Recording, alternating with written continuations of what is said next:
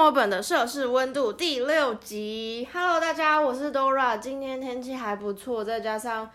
今天没有课，想说心情特别好，跟大家来聊一下墨尔本大洋路这个地方，算是这个节目的新主题吗？因为想说可以多多跟大家推广跟介绍墨尔本这个地方，所以之后也会选一些嗯墨尔本蛮著名或者是。具有历史背景的一些景点跟大家做介绍，所以我今天就选了大洋路这个地方。那为什么会选大洋路这个地方呢？第一个是我有去过大洋路两次，一次是在去年十二月的时候，第二次是在今年二月。那这两次我都是参加旅行社，第一次是参加中国人开的旅行社，那第二次是参加。当地就是澳洲人用英文导览的旅行社，那等一下也会讲一下一些心得，或者是这两个的差别，或者是其他可以去大洋路的交通方式等等的。那第二个是大洋路是在墨尔本非常有名的一个景点，它是在如果是以墨尔本市中心为中心点的话，大洋路是在墨尔本市中心非常西南边的。一个非常非常长的公路，它是一个沿海公路。那大洋路英文名字叫做 Great Ocean Road，所以它中文是直翻过来嘛。那这条非常长的公路呢，它的长度有人用了两个方式来测量，但是总瓜来讲的话，长度的大概值是落在三百到四百公里左右，所以。真的非常的长，然后也非常的大的一个地方。那在这么长的公路，其实有很多著名的景点。等一下我会介绍几个比较有名，或者是观光客大部分的人会去的地方。那最后最后，因为我有去过两次，我觉得可以跟大家讲一下我自己的心得等等的。那再来就是我自己觉得大洋路这个地方是我人生中第二个。地方让我觉得是，呃，自己亲自到了之后，给我的感觉跟看照片的感觉非常不一样。对，为什么会讲是第二个呢？因为第一个是我，呃，小时候去纽西兰的经验，那个是题外话。如果有观众想听，或者是之后有空的话，我再讲另外一集是小时候去纽西兰的一些故事。那。嗯，大洋路这个地方是让我觉得它的壮阔程度还有漂亮程度是用照片感受不太到的，因为，嗯，我第一次去的时候真的非常的震折，然后非常的惊讶，因为它真的是漂亮到我说不出话来。那，呃，大洋路它。有很多的峡谷岩石，有点像是呃台湾的野柳，或者是其他的呃峡呃一些峡谷，比如说蓝洞啊等等，有点类似那种感觉。那我是一个从来没有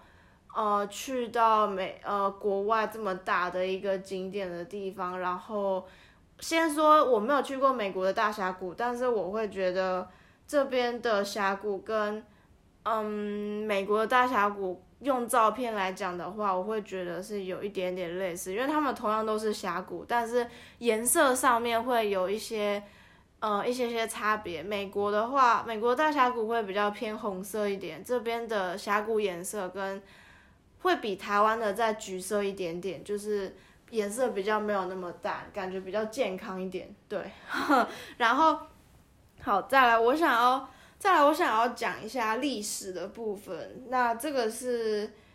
呃，想大家讲是每个景点都多多少少都会有一些历史的背景。那大洋路的话，它这个地方这条这么长的公路，其实是用来纪念第一次世界大战为国牺牲的士兵所建立的一个观光景点。那它是在一九一九年的时候就动工了。总共大概有三千名的工人，这三千名的工人都是打过第一次世界大战，然后光荣回国的这些士兵，大概花了十年的时间完工的。再来交通的话呢，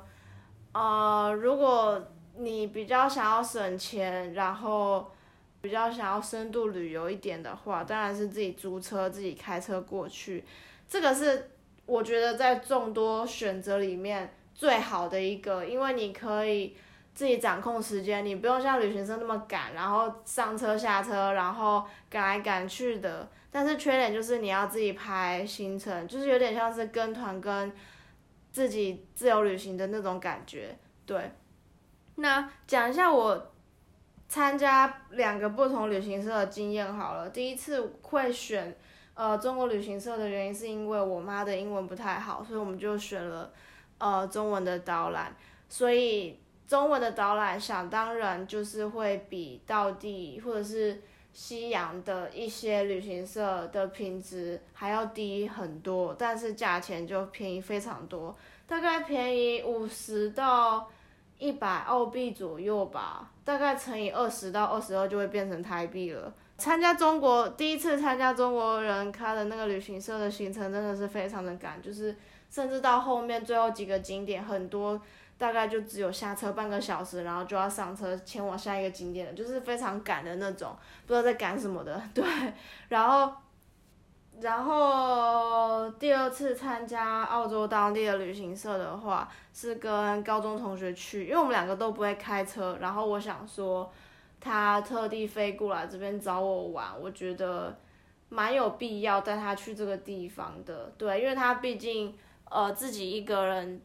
第一次搭这么遥远的飞机，然后就觉得还是有必要带他去这个地方。对，那那一次我们选的是我在网络上面找到的一个澳洲当地的旅行团，然后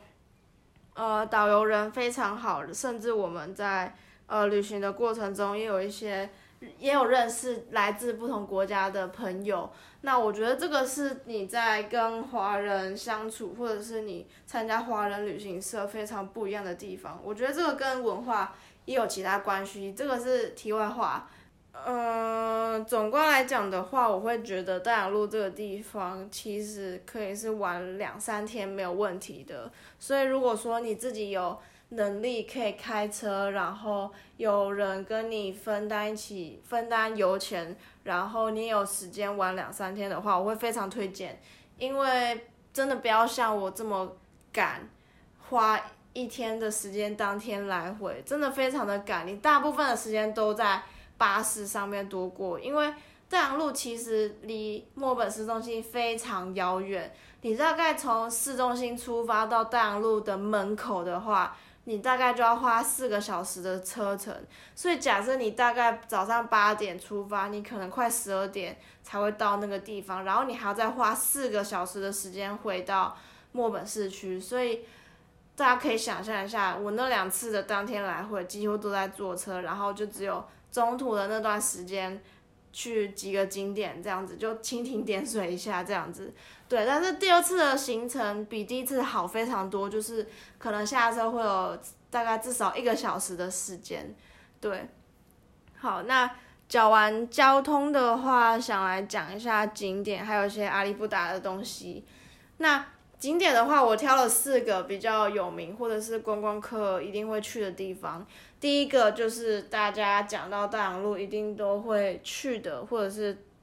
就是你不知道其他的景点，你一定要知道这个的，就是十二门徒岩。那十二门徒岩的话，嗯，根据字面上的意思，它就是由十二颗独立的石柱所组组成的一个景点。那其实这十二颗石柱它间隔。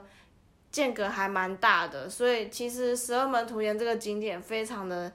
非常非常的大，然后非常的壮阔。那因为海风跟海浪的侵蚀下，现在只剩下七颗，是在逐年减少的状态。但是因为大自然的力量还蛮大的，所以其实不排，所以不排除未来会形成新的石柱。在每个景点，就是大洋路每个景点的。各自旁边其实都会有一些小的景点，就譬如说蛇门土岩旁边就有中央岛湖啊、断崖，想当然就是有点坑坑巴巴的那种峡谷。再来就是罗克拉德峡谷，这个地方是我觉得我两次的行程去这众多景点当中，我觉得最漂亮的一个地方。为什么会觉得它最漂亮？因为非常的令人难忘。再加上那天天气非常好，所以那个画面我到现在都记得非常清楚。那个画面就是你现在想象你，呃，站在一个沙滩上面。然后前面是面向海洋嘛，就前面是海水这样。你的左右两边呢，就有非两颗非常大的石头，应该是峡谷，然后就会往，然后就是往海洋的方向前进，就是不平不平行，但是是对称的方式往海洋里面延伸。如这样子我讲，我我这样子讲，不知道大家可不可以很可以想象，如果不行的话就 Google 一下。对，那。这个地方其实它海水非常的蓝，应该说沿途大陆沿途的海水都非常的蓝，但是只要有峡谷或者是岩石在的地方，还是海水会特蓝一点。那比较靠近海滩的地方，它比较偏水蓝色一点，但是没有像天空颜色那么淡。那那时候我还记得跟高中同学在那个海滩里面挖到很像海带、海草的东西，就是它摸起来硬硬的，可是它。有一点柔软度，就有点 Q Q Q 弹的那种状态，然后是一连串的海海草这样子，然后它那个海草是呃水滴形状的，大概一个一个水滴的话，大概是一个手掌这么大，然后是一连串的这样子，很像一个很很像可以围在脖子上的那种项链，可是因为它又有弹性，再加上。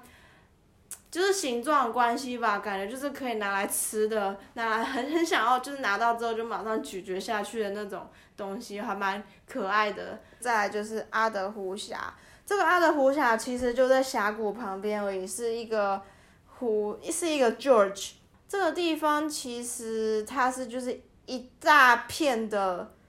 岩石在你面前，然后你是有点，然后你是有一点微俯瞰的。去看这颗超级大的岩石，然后旁边就是伦敦桥，就是 London Bridge。那 London Bridge 的话是在很早以前是可以游客是可以走在上面的，但是因为后来好像因为侵蚀的关系，所以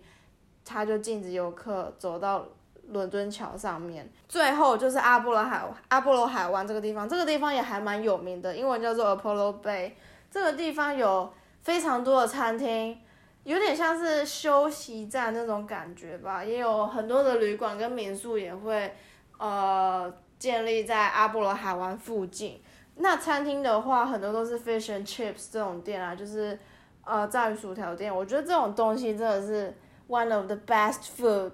在这个世界上真的是超级好吃的一个食物，我真的超喜欢吃炸鱼薯条。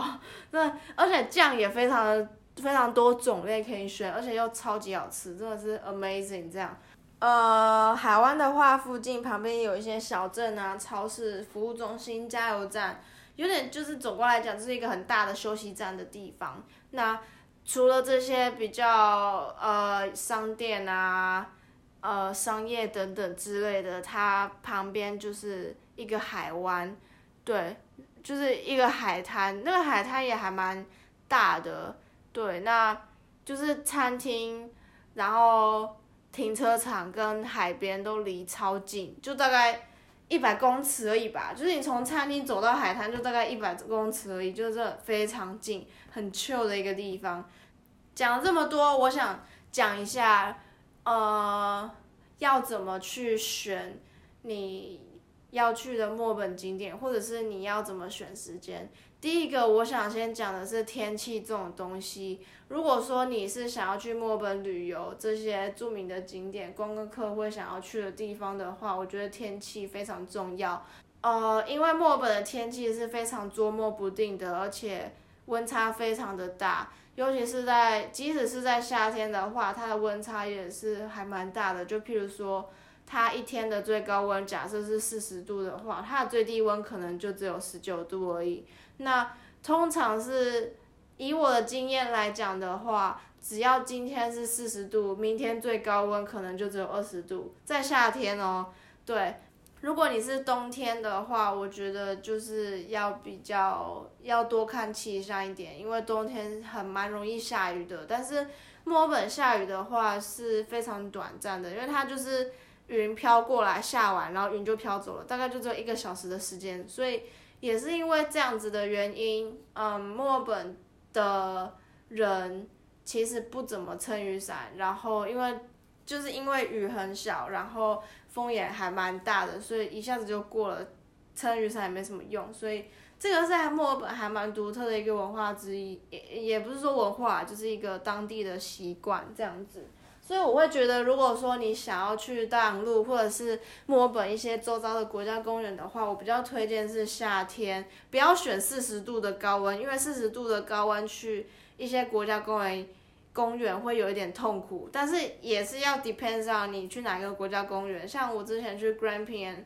呃，格兰平国家公园的时候，有一次去就是四十度高温，真的是在 hiking 的时候真的快要死掉了，因为墨本四十度以上的高温是。很像一个人在烤炉里面的那种感觉，但是它是干燥气候，所以不会像台湾那样满身大汗，是还蛮舒服的一个气候形态。但是就同时四十度高温，然后又非常干燥的话，是对我来说不是很舒服的一个状态。呃，那如果说你是要去潜水的话，我觉得更要看天气，因为如果说当天下雨的话，我觉得。下水你可能心情也不会太好。如果说大家还有兴趣的话，可以上网 Google 看一下呃大洋路的照片，或者是有一些部落格写的文章等等。今天天气还不错，我想说利用今天出去买一下菜好了。那我们就先这样喽，祝大家有开心的一天，我们下一集见，拜拜。